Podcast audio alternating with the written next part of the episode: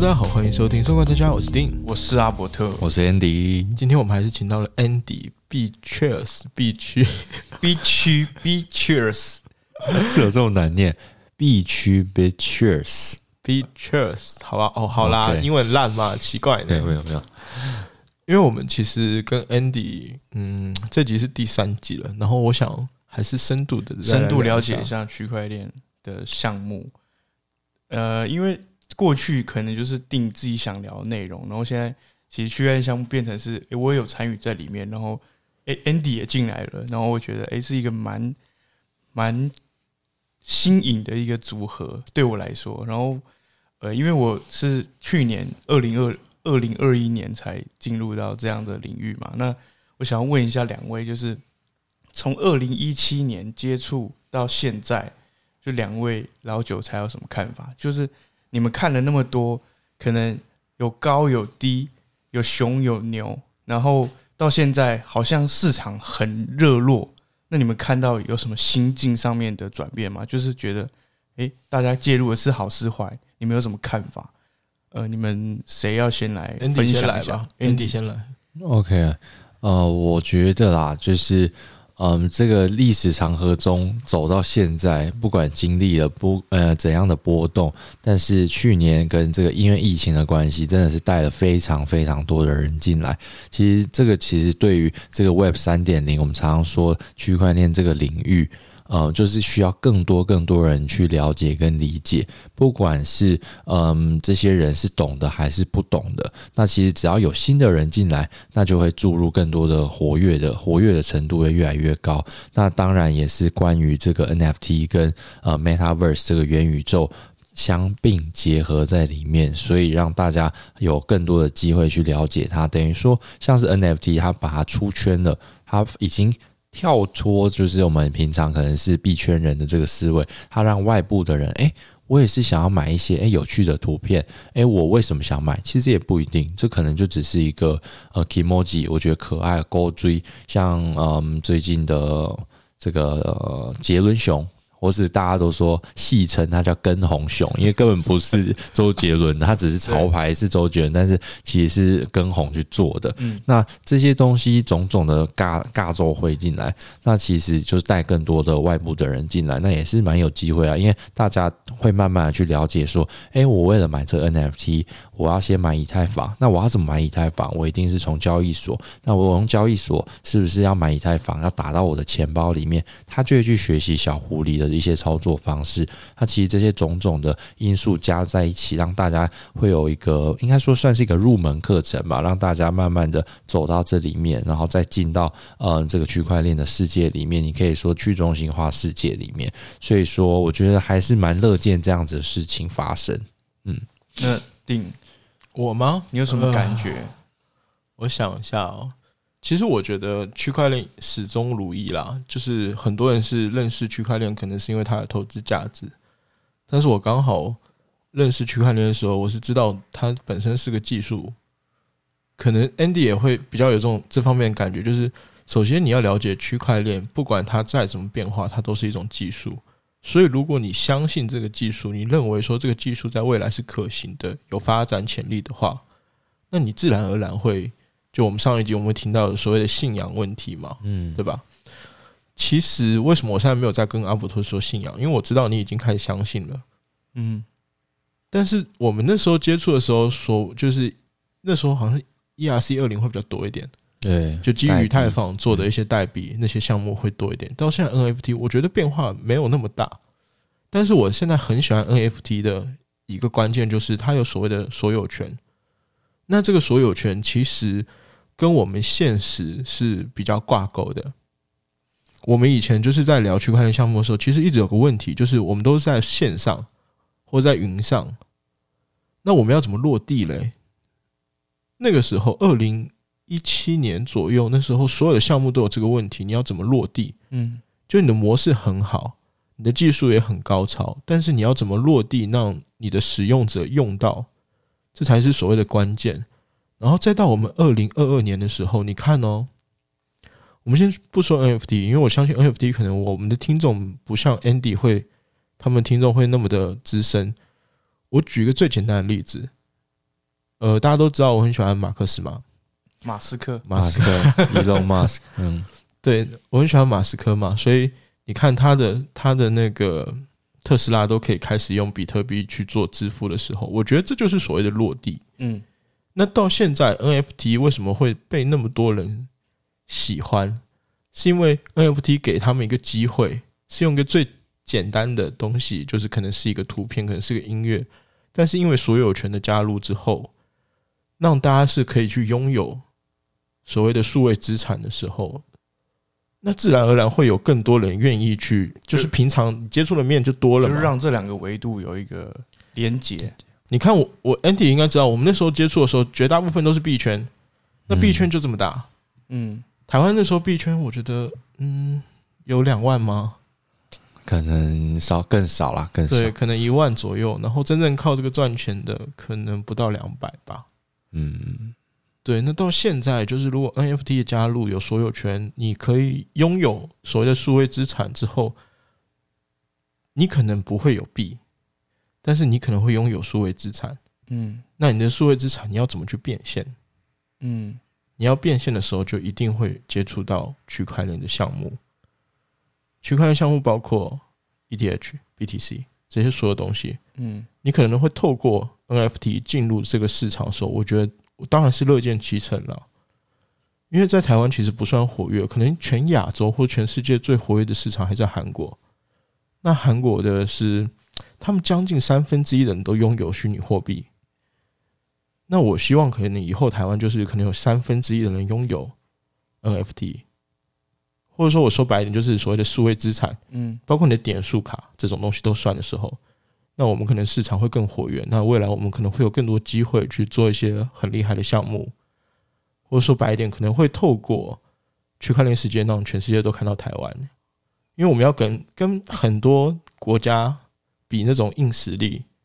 就所谓传统产业可能是真的有点困难。但是如果说比创意的话，我相信台湾人永远都没有输过。嗯我想要问一个点，就是你们现在都站在区块链技术的基础上面去讨论这件事情。那我想要问一件，就是假如我今天是从一个投资的角度在看这件事情，会不会有像 Andy 的节目常常提到僧多粥少的问题？就是越来越多人加入，反而投资的机会越来越少，然后越来越不乐观，就是可能他的他的资讯落差，嗯对资讯落差呢，或者是因为人流进来了，然后流量进来了，流动了，等于是我的这个殖利率越来越低，会不会有这种问题？嗯，其实到现在来说，呃，这个基数还是非常非常小。就是以用纵观的角度来说，那会不会降低？一定是人来更多人来的话，来分这一杯羹，那一定是越来越少，蛋糕也会越来越少，就是僧多粥少的问题。但是因为现在它的基数还是仅限于这些，假如我们说进来圈子里面的人，那这一块大家就是分这一块饼。那因为就是没有活水，所以其实越多人来，那 base 越大，那创造的项目越多，然后更多很棒的 idea 进来，更多的资本。其实资本在这个领域里面来也是一个很重要的，因为没有资本，这些人是很难去把他的 idea 去落地的。虽然去中心化的时代慢慢的去弥平这样子的差别，或是其实我觉得在 Internet 的网络的时代，就像是我们现在为什么在做 Podcast 这个时代，已经慢慢的消弭这中间的呃一些差距。但是当资本进入，还是需要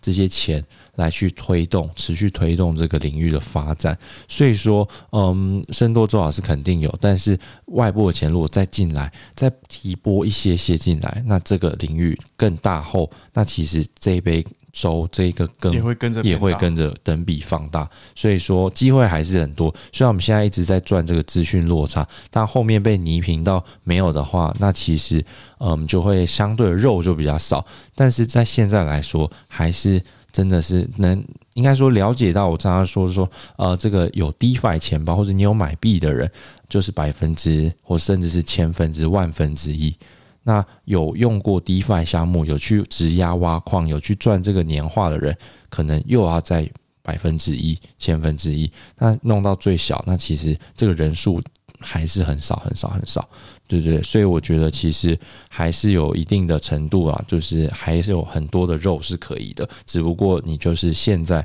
要去保有你的呃，应该说呃，去了解这个思维，会去去继续去追逐这样子的东西，继续去认识，多认识的话，机会还是非常非常多的。那定哦，到我了吗？对对对你分享一下你的想法跟观点，就是从一七年你可能接触项目到现在，那你看市面上现在这么多越来越多项目出现，雨后春笋，那是不是对于投资来说是越来越困难？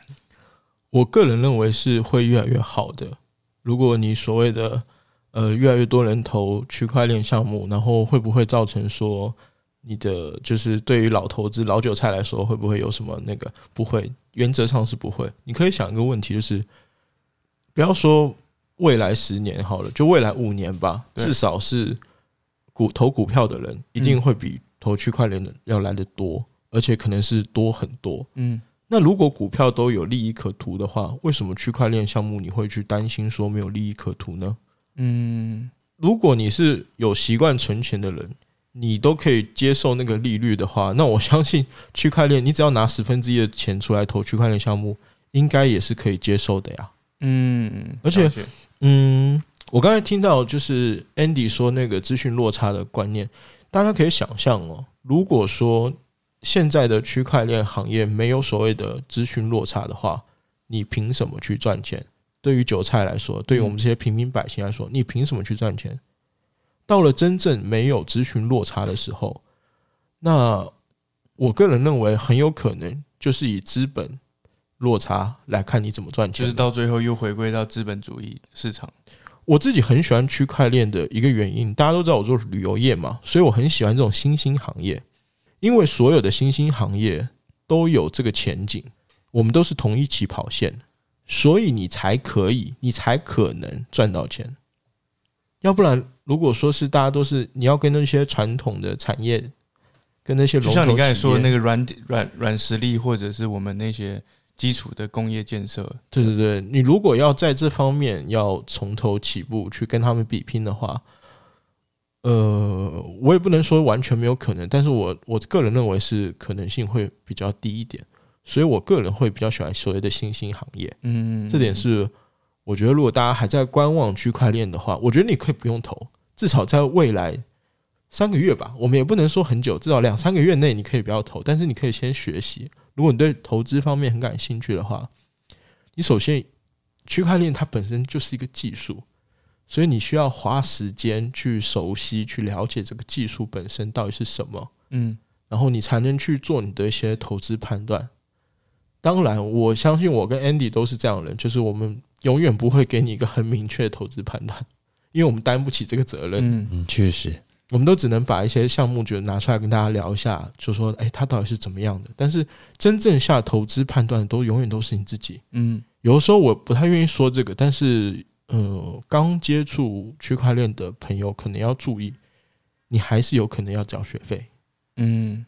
因为不管股票、期货，现在所有的投资项目还是嗯多多少少是有点成本的，所以这方面的话，还是自己要琢磨，自己去对自己自己研究一下。好，那我想问一下，就是说，看到现在刚才有提到，呃，区块链市场从 NFT 到 Metaverse，就是越来越亲密，越来越贴近我们的生活。你们有什么感觉吗？就是诶，觉得我们接触这么多那么久的事情被大家看见，或者是它已经贴近我们的生活，你们是有什么心里有什么感想吗？？对对对对，呃，其实呃，在呃祖克伯他那个时候讲的十月多吧，然后他就讲说啊，这个元宇宙他们要准备改名叫 Meta 的时候，哇，那个时候非常非常兴奋。其实那时候公司也是。那个那个群主都凉凉凉凉不停，就说哇，真的终于要起飞了，要起飞了，因为大家都在讲火箭要喷上去，真的是要火箭喷上去的感觉，真的是不骗人，就是真的是大家都是突然看到了这个好像一个生长的契机吧。呃，Metaverse 这个其实是一个很大的概念，Metaverse 它其实是两个字，它在一个好像一九九二年有一个叫雪崩的一篇文章呃的一本书小说，他在讲说就是超越宇宙这个这个个概念。那其实简单讲，就是其实元宇宙现在没有一个很完整的定义。那如果你想要看具象化的话，当然《一级玩家》这部电影大家势必要去看一下，就是它可以把呃元宇宙的样貌用具体的方式把它演出来，所以它的那些样子，就是你可以在上面看到我们大家未来想要到的那个层面，其实就是那个状态了。所以，但是元宇宙它现在它确实是没有一个很完整的角度，我们去看它说到底什么是元宇宙。其实对大家来说，你想象的东西，什么是元宇宙？你觉得什么是元宇宙？那就是元宇宙自己定义，自己定义，因为目前真的是没有一个呃标准的规则跟准则。那只是说元宇宙它里面的每一个 item 都是 NFT。在去中心化的世界里面，它每一个物件都是 NFT，所以 NFT 就是跟元宇宙呃紧紧的包在一起，就像是呃现在很红的项目叫 Sandbox 或是 Decentraland，就是这两个就是有一些土地的规划，就是你在里面买土地，你可以把你的 NFT 在上面进行展示，你可以在上面盖你自己属于自己的家，或是你可以展示你的猴子，展示你的呃杰伦熊跟红熊等等的这些，就可以。打造你自己的世界，甚至是里面的规则，就有点像是呃，你可以在里面造你属于你自己的游戏。那一切都是属于你自己，所以它自由度很高。那它呢，就有点像是这个上纳斯达克的一个叫 Roblox 的一个，嗯，上次应该前二零二零年吧，然后有上一个叫 Roblox，就是你可以在上面盖，它有点像是我的世界 Minecraft。你可以在上面诶盖东西，然后它也是像素人，然后你盖的东西就是可以让别人进行，他们就很快速的切换，就像是一个岛屿一个岛屿，我可以到 Over 岛跟定岛，然后可以在里面中途进行一些活动这样子。所以说，呃，你有你自己的呃世界观，他有他的世界观，但是你们彼此是缺乏连接的。那这个时候，像 Sandbox 它带来的活动就是说，诶，你在 A 岛屿跟 B 岛屿自由进行切换，那里面的一些呃 NFT 一些物件其实都可以互通了，因为你们今天都建立在一个同样的维度里面，就有点像是我们在以太坊生态链里面，因为 NFT 它是一个叫做 ERC 七二一或 ERC 一一五五的这些代币标准模型，所以你都可以在上面进行，你可以贴在上面，所以有有你自己的东西。甚至你可以创造属于你自己的 NFT，你的角色的人物，那这些东西呢，就是把元宇宙的概念就完全浓缩在这个土地上面的一个种新形态的生态。它创建了这个生态后，你就可以有你自己的活动，你自己的呃一些规则都是你自己定义的。所以现在真的是没有一个嗯一个标准答案，所以你的元宇宙就是你自己想象的那一种。那我觉得他补充的非常，他说你已经很完整了。你有什么要补充吗？定，嗯，我这样讲好，就是 NFT 为什么对于区块链项目来说那么的重要？甚至我之前曾经说过，就是 BTC 当然是区块链的一点零嘛。那我们的二点零就是 ETH。个人认为啦，现在目前看到的 NFT 可能就是三点零。为什么会这样说呢？因为它是一个，嗯，是一个突破性的东西。我们现在所有的东西，最早我们说所谓的 BTC 也好，ETH 也好，这些都是货币。货币，我们为什么要货币本身比较像是我们在对呃货币的时候，我们主要有点像外汇。但是大家有没有想过，为什么我们要外汇？我从台币换成美金，是因为我要在美金，我要在美国消费嘛？嗯，那我们已经有货币体系了。现在我们就是没有就可以买卖实物的体系，对对对对对。那我们要买卖东西的时候，我们就会牵涉到一个东西叫做所有权。NFT 其实我一开始没有那么关注它，但是我了解它的本质是所有权之后，我才认识到原来这个项目的强大。因为你要买卖东西，你要用货币去换东西的时候，你就一定要所有权。例如说，我们买房子，你有没有要那个？房地契，地契吗？地契。那我们买一些所谓的，比如说茶叶啊，乱七八糟，什么东西你都要有所有权。对我来说，这才是真正关键的，而且它是可以跟现实接轨的。虽然我们现在绝大部分还是一个概念，还是一个概念，还是一个电虚拟的呃产物，嗯，虚拟的财物。但是到元宇宙的时候，你就会发现哦，元宇宙目前比较我看到的比较可行性已经出来的东西是虚拟办公。那在虚拟办公的时候，我可能想要有一幅画，或是想要装饰我的房间的时候，嗯，那我就是要从 NFT，而且目前看到已知已可以解决的方式只有 NFT，因为我要我要证明这个东西，例如说这幅画是我的嘛，所以我才是可以去装饰啊。一个具象化的一个图腾或者是样式，它不再只是货币。对，它不再是只是货币，这是很重要的。这个我们是现在可以开始，就是有你你可以假设，如果说我们现在是第一个世界，在虚拟世界是第二个世界的时候，你要在第二个世界要买东西的时候，你要去布置你的第二世界的时候，你所有东西都需要所有权。对，所以我觉得这个才是重要的。而且我觉得虚拟办公室我目前看到嗯很喜欢的，因为虚拟办公它它其实还是有很多技术难点。就是看未来我们要怎么去解决它，但是目前来看它是很可行的，而且已经有那个示范的影片可以出来给你看。大家如果感兴趣，可以去看一下。我不知道大家有没有这种意识啊？但是我个人是觉得，可能之后我们都会经常在虚拟的世界。大家可以想象一下，到目前为止哦，其实我们很生活中很大一部分时间都在虚拟的世界了。嗯，但是当你可以进入的时候，那又是完全不一样的东西了。到那个时候，我觉得所有的 NFT 才会真正可以跟现实的东西可以是等价的。因为现在你看，有一些收集名画的人，他就是看这幅名画是独一无二的啊。那 NFT 就可以让他在虚拟世界里面独一无二。所以这才是对我来说，呃，不，区块链世界从现在从过去到 NFT 到现在的元宇宙。最大让我的触动，那你说这个东西是不是好是坏？我个人是觉得是好，而且我也愿意让更多新血进来。很很可能有一天，就是这些新血是不得不进来了。我个人认为，原就是那个虚拟办公是很棒的事情。以前我们都是很容很容易，就是比如说在虚拟世界，绝大部分都是玩游戏。嗯，但是他到办公，你想想，你这辈子要花多少时间在工作上？当他把办公变成虚拟的时候。那我觉得可能会强迫很多人要进入，对，要进入虚拟世界了。那我想要，因为应该很多人都会有这样的问题，就是现在其实我们工作啊，或者我们的会议啊，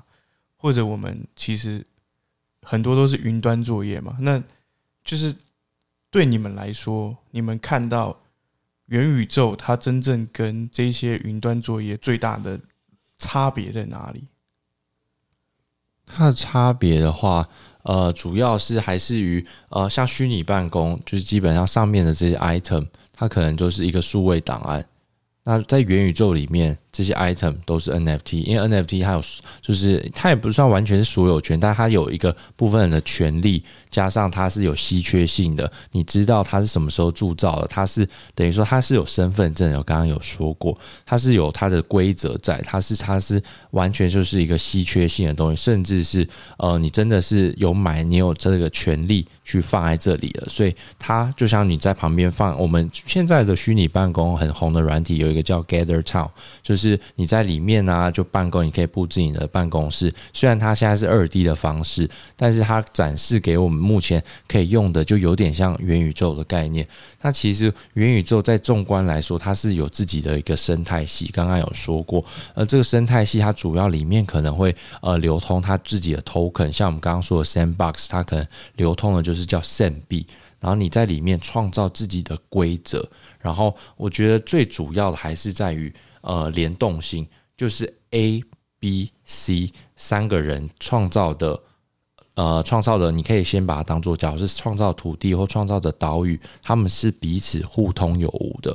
它是可以 A，呃，我觉得 A 好无聊哦，我已经玩透了。那我去 B，那 B 可能在里面盖一个呃 amusement park，就是呃一个游乐园，你可以在里面进行游玩啊，有啊饺吃饺子老虎鸡脚是一个赌场好了。哎，这边玩一玩，我觉得哎我赚到了一点 C B，那我又想要去花瓦去消费，哎我又跳到 C。它是一个很平行的移动，它是一个很扁平的，大家都在同一个维度空间。过去我们可能玩游戏，我们要玩好几款游戏才可以解决掉对，我我要转来转去的那，，我可能要把我我要把币去八五九一卖掉，嗯，然后再换到下一个游戏的买里面的货币，然后再去玩里面有。现在就是可能会整合起来，整合起来，然后还会跟生活或者是工作是连整个结合。对对，而且 A 甚至是 A 游戏的东西，搞不好 B 游戏也可以使用。呃，因为他们都是同一个代币标准，它就是有这样子的功能。只不过对方的游戏，如果他愿意认的话，这个东西是可以在那边产生出来的。像现在人家说猴子猴子一只七百万，我又想要展示又想要炫耀，那我就可以像现在有一个叫 Decentraland，它里面我就可以在里面盖我的房子，它就直接把它的猴子贴上去。那如果你喜欢的话，你点一个按钮，它直接导入到 OpenSea，你就可以进行购买，就等于把它当做一个数位展件。对，它其实都是完全是联动的，就是里面会越来越整合性互。通有无。那我现在又想要挑战你一个问题，就是嗯你这么喜欢户外活动，就是嗯户外活动是偏呃可能体验型的，嗯，那你觉得会不会因为受到元宇宙，元宇宙可能没办法达到某些你想要体验的这些实际的困难？哦，这哦没办法跟我在实体活动的有一些就是可以更像啊，就是可以获得到一样的，就是可能心开心境啊或感觉心境。，对，可是我觉得反而是因为元宇宙的关系，会让实体的活动变得更有价值。因为当我们在虚拟的生活呃生活中，你辐射时间很多，虽然我们大部分时间，其实现在我觉得大家在上班的时候，基本上应该都是加上疫情关系，我们可能都线上办公。那我们在虚拟时间花的时间多，那我反而会更珍惜我在人类就真的我们现在实体面对面，像我们现在在录音的这种情境，我会反而觉得这个是更更加赋予这个实体更有价值的东西。所以，就算元宇宙出来，大家都在上面玩，那实体的活动应该会更有价值。加上还有一个解最大的难点是没办法解决，就是不管元宇宙、数位这种软体发展的再好，对，在最呃，应该说最难解决的就是吃饭这件事。哦我们总要吃饭，吃饭还是回归到实际。我不是我在数位，我也不会看着就饱了还是饿肚子。身体还是会。甚至物理嘛，还是生理需求要解决，所以这个我觉得，就算有虚拟宇宙，那实体反而会更加呃让它的价值更高，这样只是可能会让衬托。只是会可能会让呃都市的必要性变得不是这么降重要。低了，只是我们可能在从事户外体验，或者是就是跟身体的直接接触的体验，可能还是会是很重要的一件事情。嗯，我个人认为啦，就是我不知道大家有没有两位有看过《骇客任务》吗？有有有，就是《骇骇客任务》，虽然它描述的很科幻，但是我觉得很有可能我们未来就是要往这方面走，就是以后吃的就是完全它《骇客任务》的，大家如果感兴趣，我们会再做一集，然后跟大家好好聊一下《骇客任务》，因为我觉得《骇客任务》很酷的，就是它十几年前就已经有这个概念。嗯怎么说呢？就是你要想象，其实我们现在如果不是工作，不是要出去见朋友的话，我们其实有很多应该都蛮宅的。那呃，Andy 刚才说的所谓的你要需要食物的，嗯，其实是我现在有一种方法就叫外卖，哦但是我们有没有办法进一步了？以后不用叫外卖了，就是有另外一种方式，让我们身体获得营养，我觉得还是蛮有可能的。个人认为啦，生化人好可怕，虽然觉得很科幻，但是我觉得这个是有可能的，是可可预见的。我应该这样讲。嗯那大家如果对于这方面真的，嗯，我只能说，就是现实生活中有很多东西，还是目前的科技来说没有办法在虚拟的世界达成。我觉得这个问题很好，但是我不会考虑这方面，因为我很清楚，其实未来十年、二十年好像还是没有办法完全完全取代，对，完全取代。所谓我们一定，我们可能就是，虽然我们生活在这时代有很多的便利性，但是这个，嗯，老实说，我觉得我们我们死了之前，可能都不一定看得到。你说你说吃饭这一块吗？对对对，尤其是吃饭啊，这个各嗯方面。但是我们很幸运的就是，我们在刚好在这个交界点。就是从过去可能手机还在用打字的，然后变成智慧型手机，然后现在跳到可能要元宇宙的时代。对，所以我觉得很幸运了。那按照我的话，我还是会建议大家多出去走走，不要跟我一样胖那么多。嘿嘿 现在逼不得已嘛，现在没办法，太太活跃出去。其实我觉得人类社会，或者说我们整体来说，包括我阿伯特所有人，现在听我们在听我们 podcast 的听众们，其实都会发现一点，我们小时候跟现在也基本上是完全不一样的。嗯，虽然有共同点，但是我们一定进步了很多。我们可能二十年、二十年的生活一定会变化很多。那你说，你有想过以前完全没有办法想象现在生活吗？也有啦。但是我相信到那个时候，到那个时间点，你可能会自然而然就会接受这些进步了。人类很容易接受进步，就很容易习惯环境。对，很容易习惯的。所以暂时我觉得还不用担心这些。没有，我只是想要问这一点，就是说，假如现在我如果不去从事这一块专业的话，因为这块是未来嘛，我如果不去从事这一块专业的话，我是不是还有别条路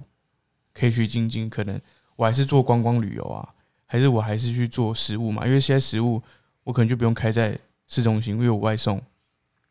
那我可能就是可以用配送的方式去解决掉很多必须要在城市里面可以完成的事情，然后给一般人也每个人都，虽然这个时代大家讲求科技。现在讲求技术，或者是呃可以远端遥控，那有些东西我们还是可以去里面去找到我们生存的方式了。对，就假如我今天只是一个小吃饭，那我觉得也不用太担心，因为现在这个时代还是需要大家。对啊，对啊，就是可能还没有没有，嗯你可能就担心有点早，这样讲，可能我比较那个吧。对你可能比较高光远瞩吧。谢谢谢谢谢谢。其实我本来还想问一个问题，但是听完你们讨论 NFT，我本来想要讨论是 NFT 跟潮流，但是因为潮流它其实会比较偏向是品牌面，品牌可能就没有可能像你说的独一无二的问题。那我觉得他可能我就先不讨论这个问题。那好，那定有什么想要讨论的内容吗？就是针对区块链项目。区块链项目哦，我们还可以聊什么？我们聊的都蛮多的了。Andy 有什么想再拿出来讨论的吗？讨论的话，我觉得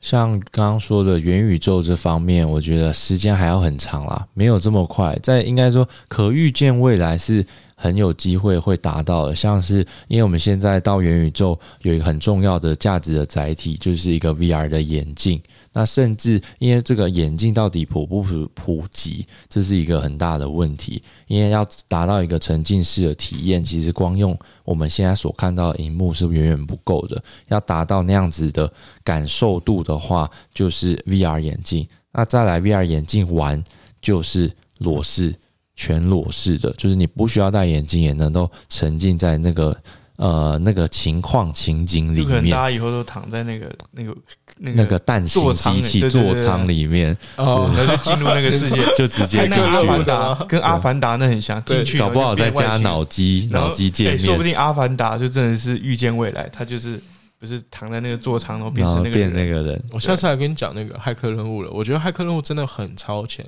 好啊，以现在来说，我觉得都还是很超。我们来讨论一下，就是它有哪些是跟现在有串接上的、有连接的。它它其实已经有达到一些了，就是慢慢在进步。然后我们可能到时候会走到它是一个最终极进化版本这样子。聊 VR 眼镜的话，苹果明啊今年要出一款。我个人认为，苹果公司以前是很创新的，但现在来说，它它的创新是二创。就是二次创造会很厉害，因为以现在的公司来说，科技行业你真的要做产品，可能就是全全球就只有苹果这家公司，它整合能力是最强最强的。嗯，VR 眼镜其实我们几年前就有看到过，嗯，但是如果苹果愿意做 VR 眼镜的话，哇，那可能那它的系统就会很完整，对，它会很完善，所以可以大家如果对 VR 比较感兴趣的话，我可觉得可以期待一下今年的苹果。嗯，还有要出一款新的 VR 眼镜，而且我记得价格好像也没有很贵，嗯，应该是大家可以接受。如果你那个 Apple 十三 Pro Max 都已经买了，那我相信你一定可以买 VR，好不好？嗯，VR 眼镜，嗯，我个人认为啦，就是其实也算是一个跨时代的东西，因为你要想象，就是你要深入深入其境的去。看一部影片，或是有三 D 的东西在你面前，以前我们是很难很难达到的。嗯，包括现在的一些三 D 的电影，其实也有点不尽人意。但是慢慢慢慢的，我们变得可以就是拥有私人的。我不知道大家知不知道，以前的电脑其实都是那种，就是大机关或者是大的公司才会拥有，嗯，就一台电脑可能就一个房间这样子。嗯，但现在我觉得，就是它会变成是我们个人都可以拥有电脑的时候，它达到这个普及率的时候，有很多东西就是你没有办法想象的前景，它就是在你面前。VR 眼镜有可能就是嗯下一个电脑，就是一个生活的生活必备的配件，这样。很有可能了。怕这个这个这个这个这个观点，你好像有一集有谈过，就是科技然后会慢慢普及。对，科技永远都是这样，就是可能它一开始是很，就是我们 Andy 刚才说的，可能会有资讯的落差，但是慢慢慢慢变得说没有资讯落差的时候，那就是要普及，而且普及以前大家是没有办法想象。我还是举电脑这个例子，因为大家一定会用过电脑嘛。电脑最早的时候，它有很多真空管啊，乱七八糟，然后就要摆满一个房间，你根本没有想，因为它在被发明出来之后，你根本没有办法想象它是可以，我们现在可以每个人人手一台电脑的，嗯，但是这个现实就摆在你面前，嗯所以我们我有的时候会觉得说，我们不该去怀疑我们人类的未来，我们应该是要期待人类人类的未来。因为你保持一个怀疑，我说真的，有很多东西可能你就放不开。为什么区块链？嗯，讲这个好不好？就区块链项目永远都是年轻人在做，嗯，通常年纪比较长的，他的固化的思想会比较没有办法接受这一块。Andy 有吗？有有这样感觉吗？有，就是遇到一些发行方啦，你就会觉得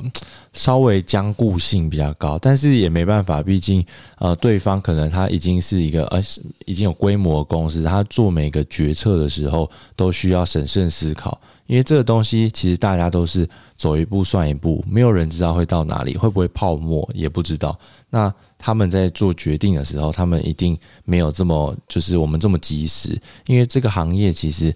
两个月、三个月就是一个大转换。人家都说什么三年一小改，什么五年一大改之类，现在都是什么三个月就一个大转变。那你一直在追，一直在追，那其实我们没办法说，呃，我们还要等，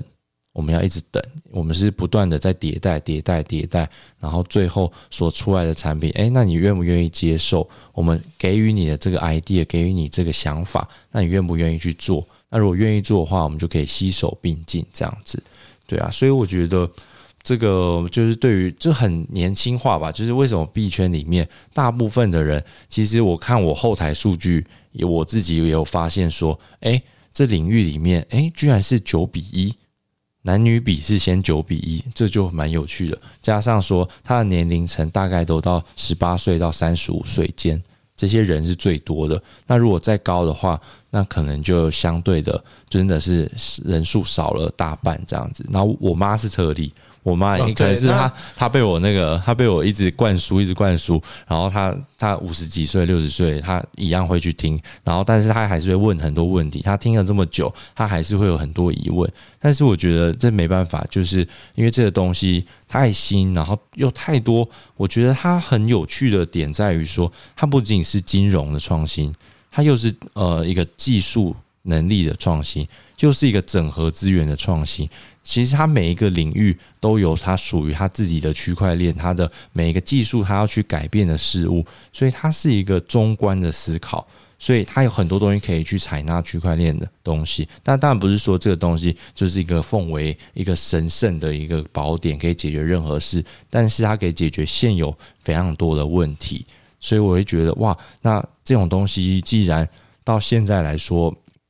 毕竟比特币从零八年到现在都运行了，都没有人不被任何人监管，都可以走到现在已经十几年了。那代表这个技术其实到现在应该真的是有价值。那我们要怎么去发挥它的益处，然后让全人类都能都享受到这些的资源？那我觉得还是还蛮开心的，还是很希望继续推进这样子。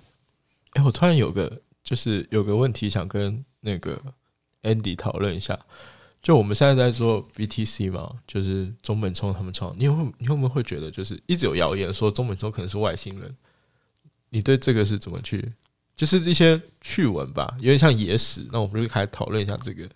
野史，我就觉得应该世界上还会有蛮多外星人，像马斯克，我也觉得他是外星人，又可以做火箭，又可以做电动车，他搞不好其实带领着人类去做一些呃更超脱、接近接接近近外国人的生活，外星的生活。对啊，还做，我觉得最酷的是，他有个脑机界面，他就当一只猴子，对对对对，对他接一只猴子，我觉得哇，那个 到底到底有多么可怕的科技？如果能够这样控制的话，那未来人下一次他的人体实验，那会是什么样子？现在它是这样，待它有一个接口啦，就是一个所谓电子接口，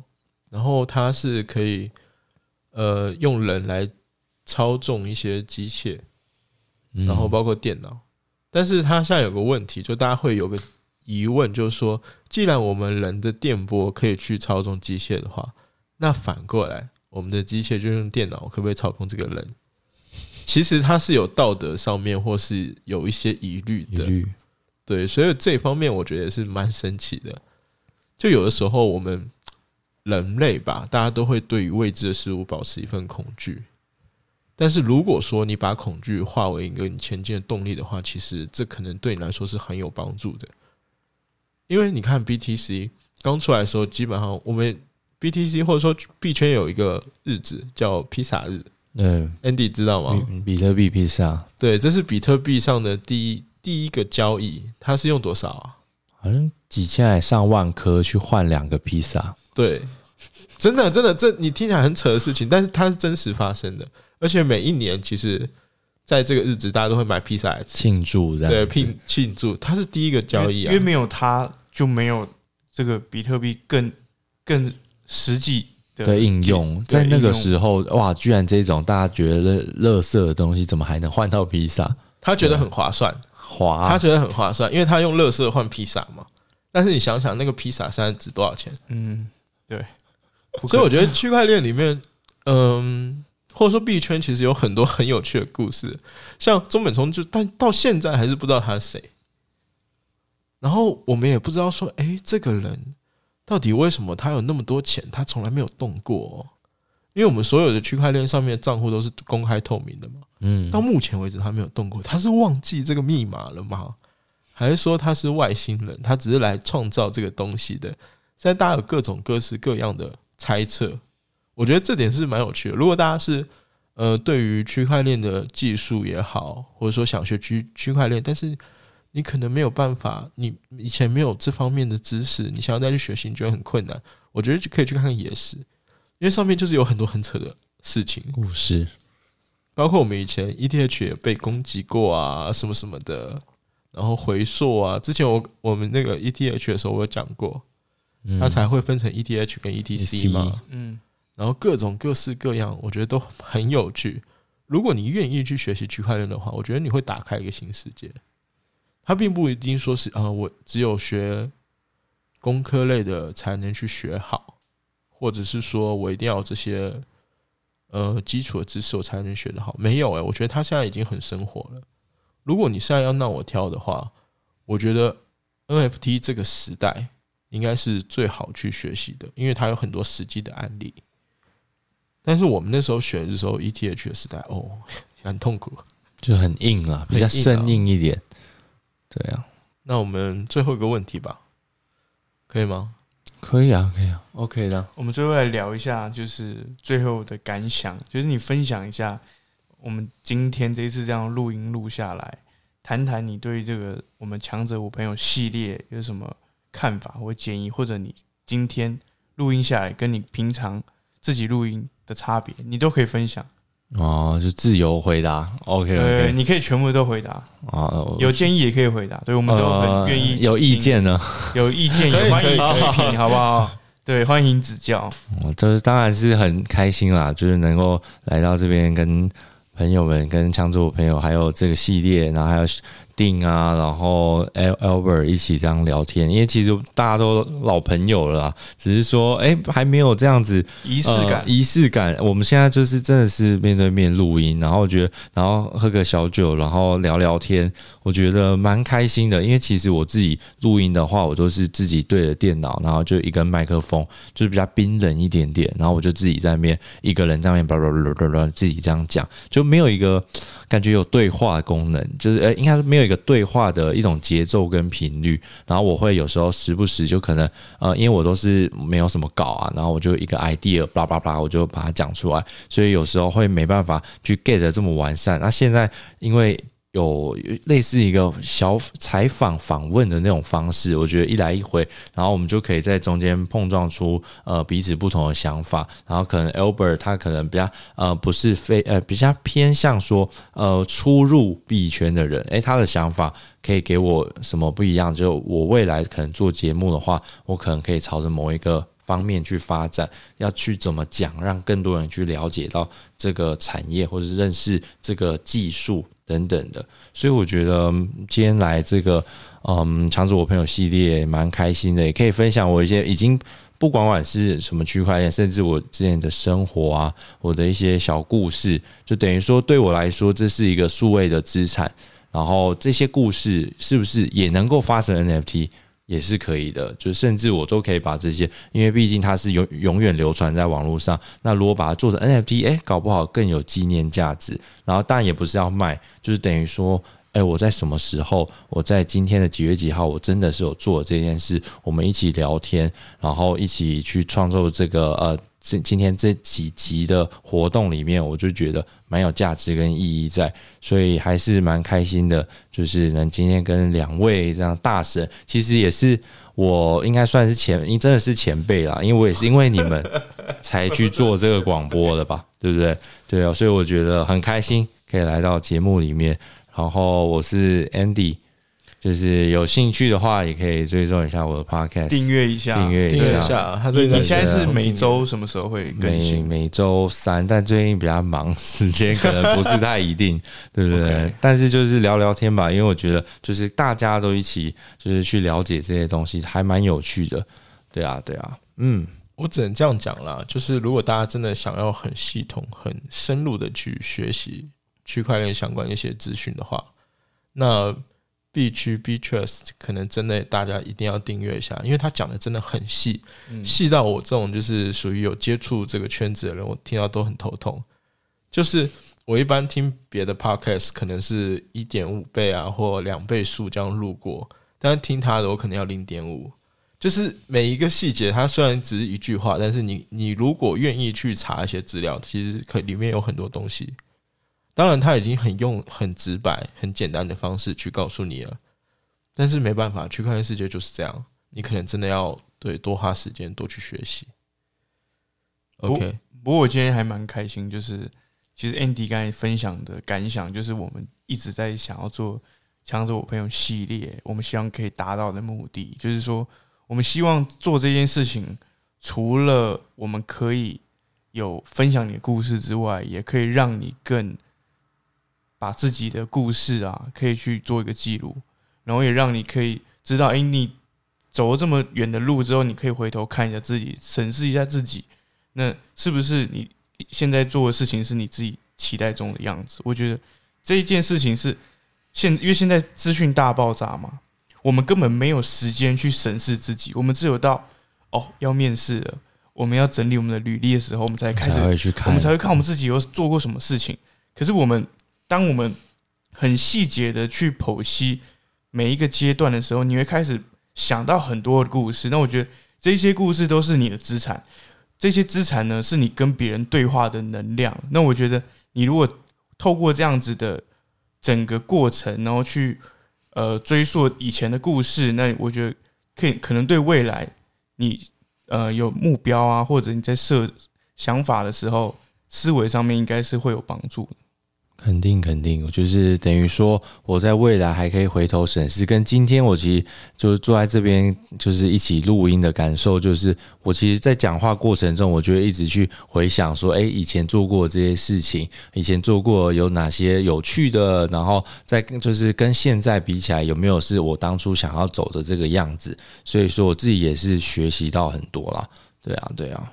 也是很感谢这个机会。哇塞，你们说的好感伤哦，是怎么了？不觉得吗？我觉得很棒啊，就是喝多了是不是？对，就是我觉得还蛮开心的。就是如果有一些朋友，你也有有有这样的想法，或者是你有什么故事想要跟我们分享，也欢迎就是私讯我们这样子。好啦，我讲点实际的好不好？下一集准备录什么？下一集吗？对啊，下一集你来生活观察家准备录什么？因为我们认识那么久，你不可能只来一次啊。你要三集还不够，先设定一个目标，先设定一个目标，就是你可能之后来谈一谈什么事情，或者是或者是我们到你 B c h e s 去聊什么？去聊什么？还是你就打算拭目以待吧？我觉得你是打算今天录完之后就跟我们分道扬镳了吗？不会啊，怎么可能？一定一定是 OK。我觉得拭目以待，我们后面。大家可以期待一下，对啊，先别破出来，现在。先不，没有没有没有，不要破，没有他不要破，想不出来，我跟你说。好了，我就放过你，也没什么了。我觉得我们可以就是当做，呃，可能我们下次录的时候，我们再听这一次的内容，我们看自己到底成长多少，还有我们的言论啊，我们讨论的内容是不是，哎，自己一直有在前进，前进，对对对对。嗯，我是这样想啦，就是可能因为我们都很熟，所以我们未来一定还是会录。但是我们现在真的有点想不出来，我们未来会聊什么主题？我没有，我们就是在埋伏笔。对对对，就硬要埋伏笔，打带跑啦，打带跑。所以我希望就是，如果大家听众朋友们，你你们想要呢，我们聊什么，或者说你对哪方面很感兴趣，但你又找不到说我应该要从哪什么地方去下手的话。你可以来跟我们聊聊天，在我们的 IGFB 或者是 email 写 email 给我们，对吧？对，没错，欢迎欢迎大家。然后当然了，最后还是说我们 B Trust 就是 B 区 Andy，好不好？大家还是要去追踪订阅一下。感觉我好像叶配了三集 啊，抱歉，没有没有没有没有，我们我们就是想说可以，因为我们没有什么流量嘛，我们想说就是可以分享一下资源。没有，我跟你说就是。怎么说？就是你没来的时候，我们也是疯狂夜配你。对，还是你根本没在听？你根本没在听？我有在听呐，我真的有在听。那你说一下。价值？那你说一下哪几集有配？然后还有几乎五集，至少会有两集会有你的。有了有，了，我真的走心走心。因为我们只要聊到区块链，我都会说，嗯，对。等下我想一下，我要我要解释嘛？还是你们直接去听 Andy 的就好？对，那是甩锅吧。好了，那就期待我们观众朋友的来信。我是生活在小定，我是阿伯特，我是 Andy，我们下次再见喽，拜拜。拜拜。